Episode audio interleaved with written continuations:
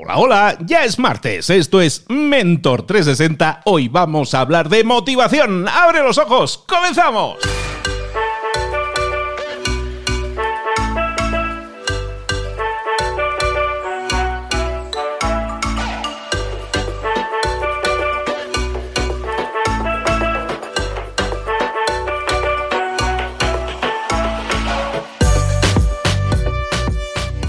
A todos, bienvenidos una vez más a Mentor 360, el programa, el espacio, el podcast, el conjunto de conocimiento más grande probablemente puesto nunca a tu alcance en un episodio, en un programa. En cada programa, en cada episodio tenemos a un mentor o mentora especializado en una determinada área de crecimiento que tú tienes que desarrollar si quieres obtener más y mejores resultados en lo personal y en lo profesional.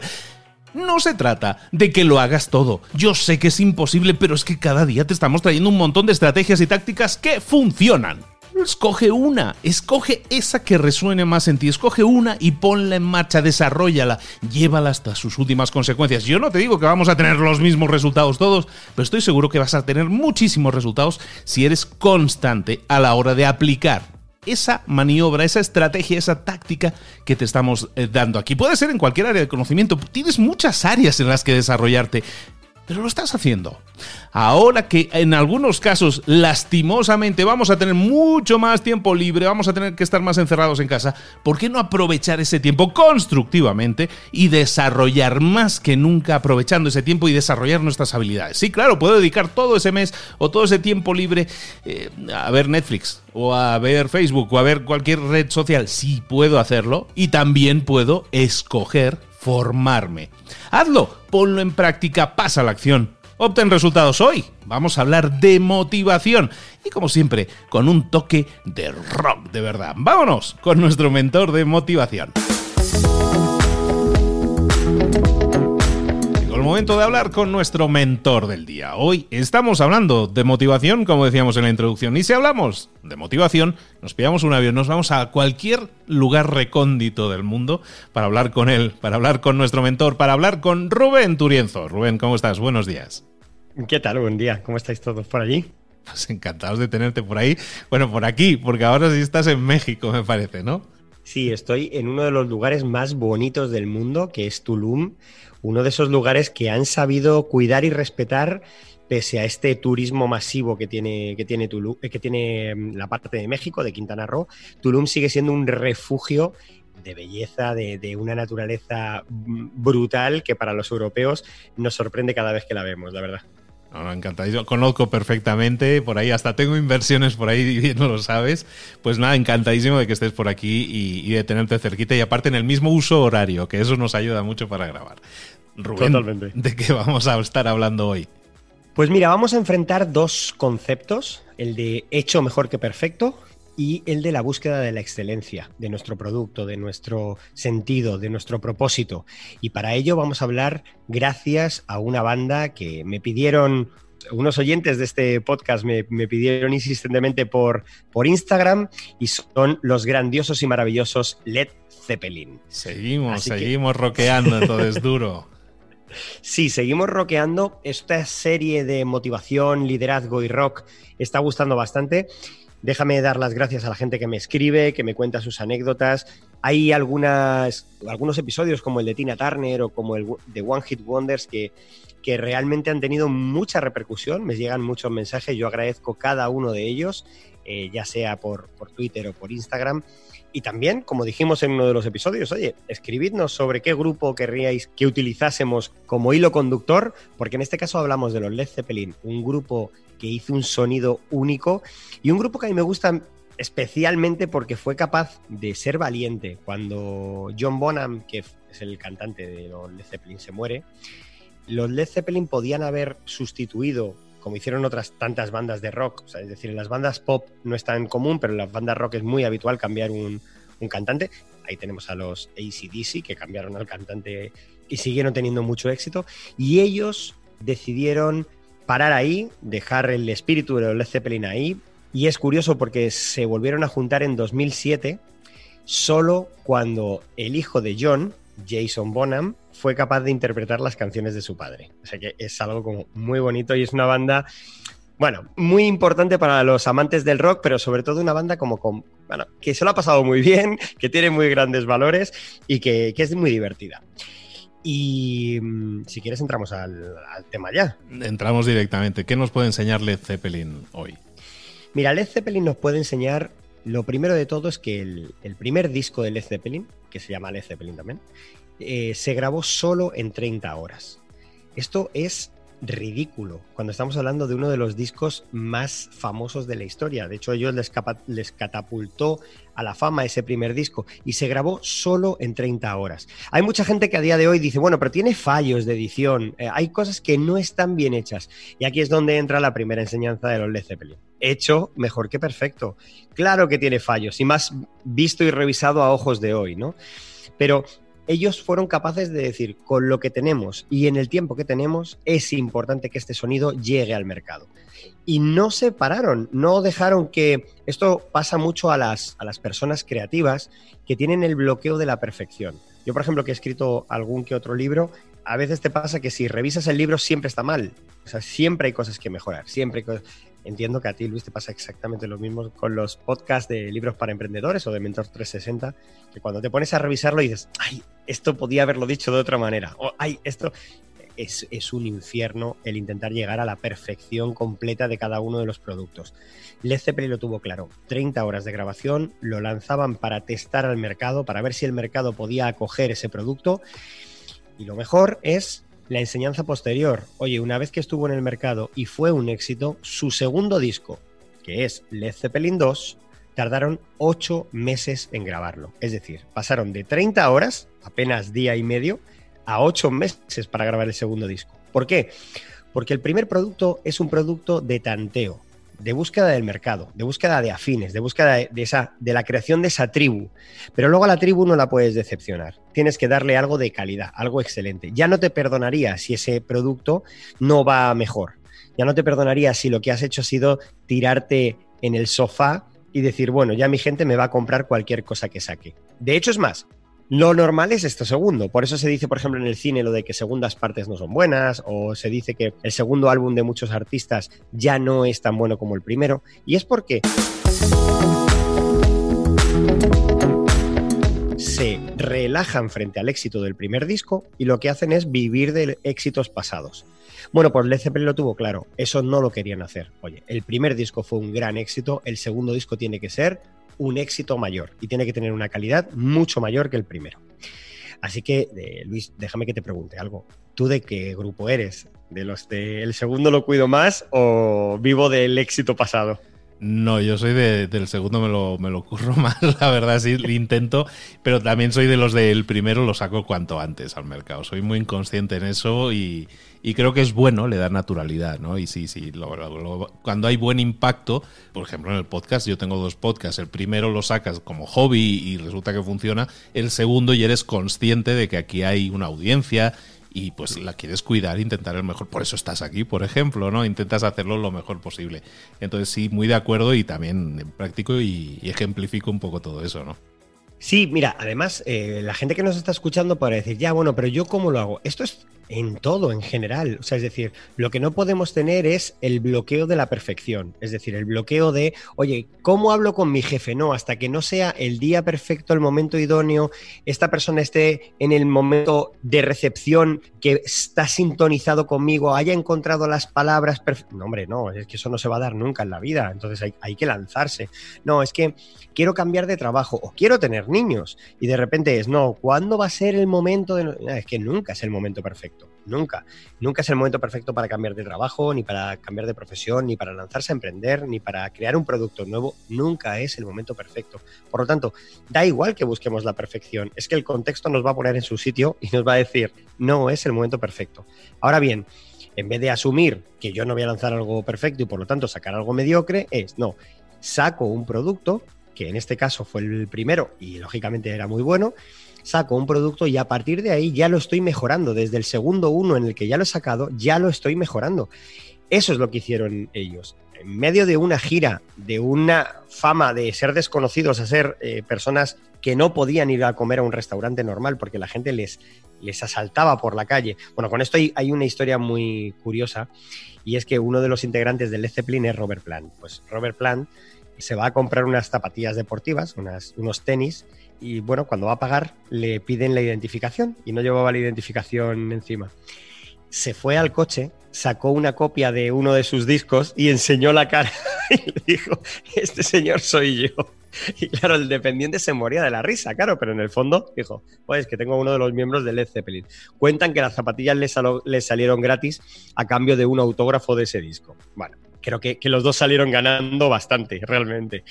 Pero es, importante esto, ¿no? Oye, en mitad de la fama, en mitad del crecimiento estratosférico que tuvieron, en mitad de las giras, no se relajaron. Y lo que hicieron fue, minuto uno, vamos a empezar a mejorar, vamos a empezar a mejorar. Y algo importante, a veces nos obsesionamos con el tema de la perfección, de la excelencia, y nos tomamos la vida demasiado en serio. Mira, los Led Zeppelin nos enseñaron también a jugar. Y es algo crucial. Mira, imaginaos que tenéis algo perfecto, algo que ya todo el mundo conoce, algo que es increíble y que además todo el mundo lo está esperando. Mira, Michael Jackson era una persona que cuando tocaba Billie Jean y alguien intentaba hacer una variación de Billie Jean, eh, Michael Jackson, esto se puede ver en el documental de Michael Jackson, Michael decía, no, no, no, no, no, no hagáis ninguna variación sobre la partitura original. La gente ha venido a escuchar Billie Jean tal y como suena en el disco. Y él era un obseso de eso. Él decía, no, la gente ha comprado un disco, démosle lo que suenan. En cambio, los Led Zeppelin pensaban todo lo contrario, pensaban en jugar, Tenían un temazo como Stairway to Heaven, que lo conoce todo el mundo, que es un himno, que se convierte en una de esas canciones que generan un mito. Y sin embargo, en directo nunca sonó igual dos veces esa canción. Es decir, cada vez que la interpretaban, uno de los integrantes de la banda hacía, pues Jimmy Page, por ejemplo, pues podía hacer un solo de guitarra diferente, o Robert Plant de repente se marcaba, se salía del grupo y de repente tocaba algo. Esto es lo bonito, es decir, cada vez que sonaba Stairway to Heaven, lógicamente la base central era la que todo el mundo conoce porque eh, es importante que el, que el fan reconozca la canción, pero a partir de ahí cada vez interpretaban algo de lo que se salían. De hecho, hay auténticos cazadores de las versiones de, de, Stairway to Heaven a lo largo del mundo. Es decir, que incluso jugando ellos y pasándoselo bien, lo que consiguieron fue crear todavía una comunidad más fiel, más fan. Había gente que iba a los conciertos solo para ver cómo interpretaban en esa ocasión Stairway to Heaven. Se lo pasaban bien. Y ya ni hablar de las fiestas, que los Led Zeppelin son famosos por las fiestas que se pegaban, como una famosa en Tokio en la que una fan eh, le robó la ropa a todos y esa ropa nunca apareció, o otra en la que en una habitación de hotel en Tokio una cabina telefónica de la ciudad apareció dentro de su habitación. ¿Cómo llegó hasta allí? Nadie lo sabe. Pero en cualquier caso, era una banda que sabía pasárselo bien, sabía jugar, sabía atender a la excelencia y supo sacar un producto sin agobiarse por esa parálisis por la excelencia o parálisis de decisión, ¿no? ¿Qué te parece, Luis? Me parece interesantísimo porque hay muchas lecciones, ¿no? De, diseccionando bien todo lo que decías, es que hay un montón de lecciones. En el primer disco de Led Zeppelin lo sacan muy rápido. ¿Y ahí qué lección podemos sacar? Bueno, pues que es mejor sacarlo lo antes posible si tienes un producto. Yo también entiendo que ahí había muchísimas horas de vuelo detrás. Cuando tú ya has tocado, como decían los Beatles, ¿no? que han tocado sus 10.000 horas en, en Alemania, pues luego llegan y a lo mejor el disco lo pueden grabar en un día, claro, pero hay 10.000 horas detrás de vuelo. ¿no? Entonces, es importante que dominemos nuestro arte y cuando nos sentemos a hacer algo lo hagamos y lo saquemos lo antes posible y lo entreguemos al público lo antes posible, aunque no sea perfecto, sobre todo si es nuestro primer trabajo, porque esa naturalidad yo creo que también es lo que conquista mucho, en este caso de un artista y en este caso de lo que tú hagas. Y también la, otra lección, la del segundo disco de ahora sí, vamos a, vamos a cuidarlo, vamos a cuidarlo mucho porque queremos que sea memorable. Lo otro a lo mejor fue un golpe de suerte, fue un golpe de, que la gente nos descubrió, una campaña, lo que fuera. Pero ahora sí, ahora que ya estamos en la mente de la gente, pues por eso dicen, ¿no? Los artistas, ¿no? El segundo disco es mucho más importante que el primero. Cuidémoslo y nosotros también, ¿no? Cuando hagamos algo y seamos conscientes de que hay alguien ahí detrás escuchándonos o que puede aceptar nuestro contenido, vamos a cuidarlo lo máximo posible, pero nunca que sea en, el primer caso, sino cuando ya sea nuestro segundo disco, nuestro segundo libro o nuestro segundo lo que sea. Y es totalmente, como dices, aplicable a un montón de cosas. Es que prácticamente a cualquier proyecto que tú hagas con un cliente, hay muchas cosas en las que tú puedes aplicar estas lecciones y, bueno, ya no se hable de lo de la cabina. Eso sí, todavía tengo que verle el giro a, cómo aplicarlo en la vida, pero seguramente se lo encontraré. Bueno, mira, un, giro rápido de eso es aprender a pasárselo bien y a disfrutar. Es decir, eh, vivimos todo el día, sobre todo hay mucha gente que vive todo el día con el miedo a perder lo que tiene, con el miedo a, uy, cuidado en el futuro. Nos han aleccionado con cuentos tipo La hormiga y la cigarra, creo que se llamaba ese cuento, ¿no? En el que la cigarra estaba todo el día tocando, ¿no? Y la hormiga estaba trabajando y llega el invierno y al final la hormiga tiene, bueno, pues tiene comida y tiene alimento y tiene un sitio para resguardarse y la cigarra no, ¿no? Ese tipo de cuentos, que no digo que no tengan un fondo importante de, oye, tienes que trabajar poquito a poco, tienes que sembrar, no tienes que estar todo el día de fiesta, por supuesto, pero también servían para castigar al que se lo pasaba bien castigar al que disfrutaba de la vida. Y yo creo que ahí es donde está el error. Oye, hay que saber equilibrar. Yo siempre digo, cuando me digan, cuando me dicen cosas de este tipo de, ¿tú qué prefieres?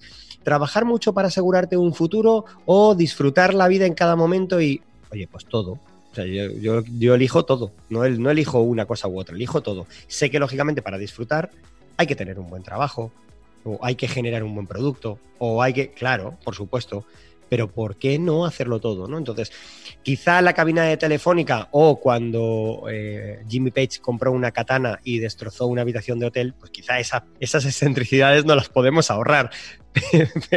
pero, realmente sí que es bueno que equilibremos desde este, oye, both, ¿no? Como se dice en inglés, both. Cuando te digan esto o esto, elige todo, elige todo, elige disfrutar, elige tener eso. Y algo importante, elige seguir siendo o tendiendo hacia la excelencia. Es decir, cada día tiende a la excelencia. Tenemos que trabajar cada día para tener la excelencia. Led Zeppelin es de esas bandas que no tienen un disco malo. De hecho, es la única banda en la historia, junto a los Beatles, que tiene cinco discos de diamante. Y esto es por algo. Esto es que se lo pasaban muy bien, sí. Eran muy cigarras, sí. Pero a su vez eran muy hormigas y cuidaban cada cosa que sacaban.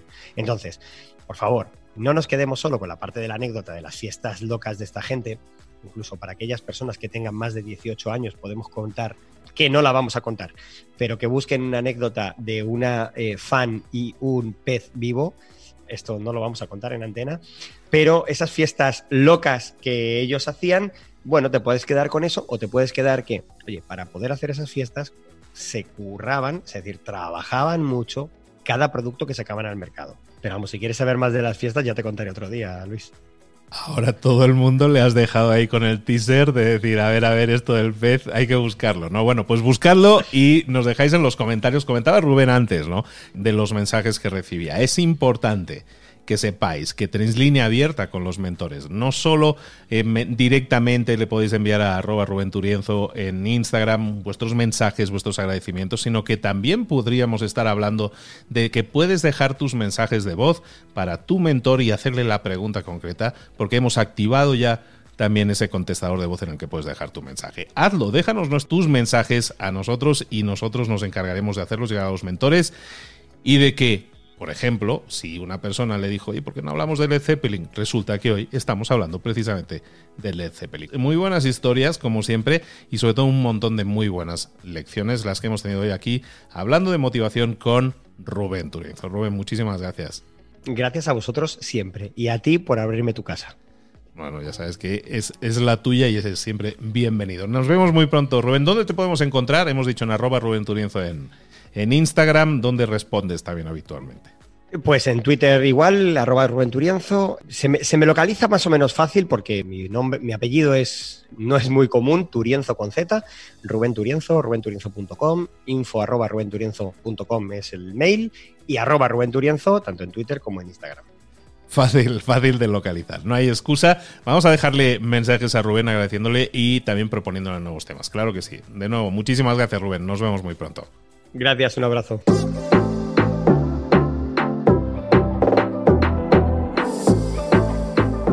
Y ahora pregúntate, ¿en qué quiero mejorar hoy?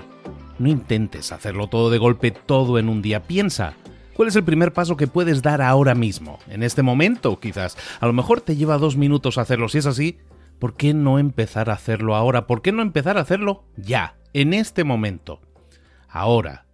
Cierra los ojos. respira hondo y repite, sé lo que tengo que hacer. Sé cuál es el siguiente paso. Voy a darlo en este momento. Piénsalo, siéntelo y hazlo.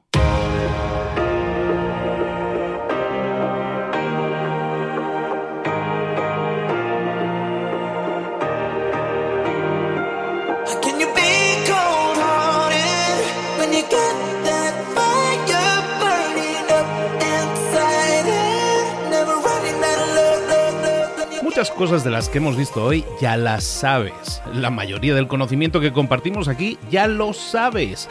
Sabemos lo que tenemos que hacer, sabemos lo que tenemos que evitar, lo que no tenemos que hacer, todo eso ya lo sabes. El único problema es que no lo ponemos en práctica, no pasamos a la acción y es ahí donde te necesito a ti y a tu compromiso. Si una sola de las ideas que hemos comentado hoy resuena en ti, te llama a ponerla en práctica, entonces, define el paso más pequeño posible, el gesto más mínimo, y hazlo ahora mismo.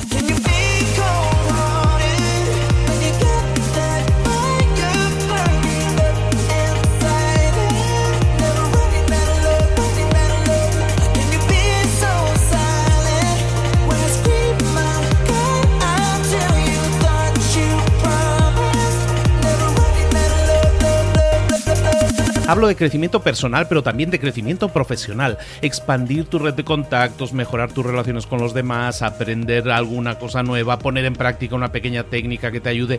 Todo suma, pero solo suma si lo pones en práctica. No si piensas en ponerlo en práctica. Pensar en ponerlo en práctica no sirve, tienes que ponerlo en práctica, pasar a la acción.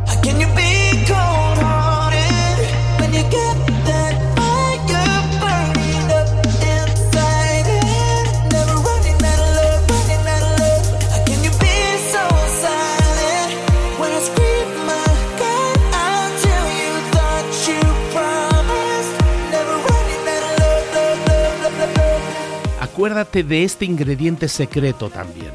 El ingrediente secreto es la actitud. Tu actitud. Tu actitud transmite. Si sales a la calle con ganas, la gente lo va a notar. Si sales a la calle sin ganas, la gente también lo va a notar. El mundo está ahí fuera, te está esperando, por lo tanto sal ahí fuera, sal a la calle y sal con ganas, sal con actitud. No esperes a mañana, ya sabes lo que tienes que hacer y ya sabes que lo puedes hacer hoy. No veas pasar la vida, vive la vida. Tienes las mismas 24 horas que tienen los demás, haz que valgan la pena. Entrega en estas próximas 24 horas tu mejor versión. Te esperamos aquí mañana para continuar creciendo. Te esperamos aquí mañana con más mentores, pero el día de hoy está completito delante de ti. Así que ponte en pie pisa fuerte, respira hondo, sal ahí fuera y conquista tu día.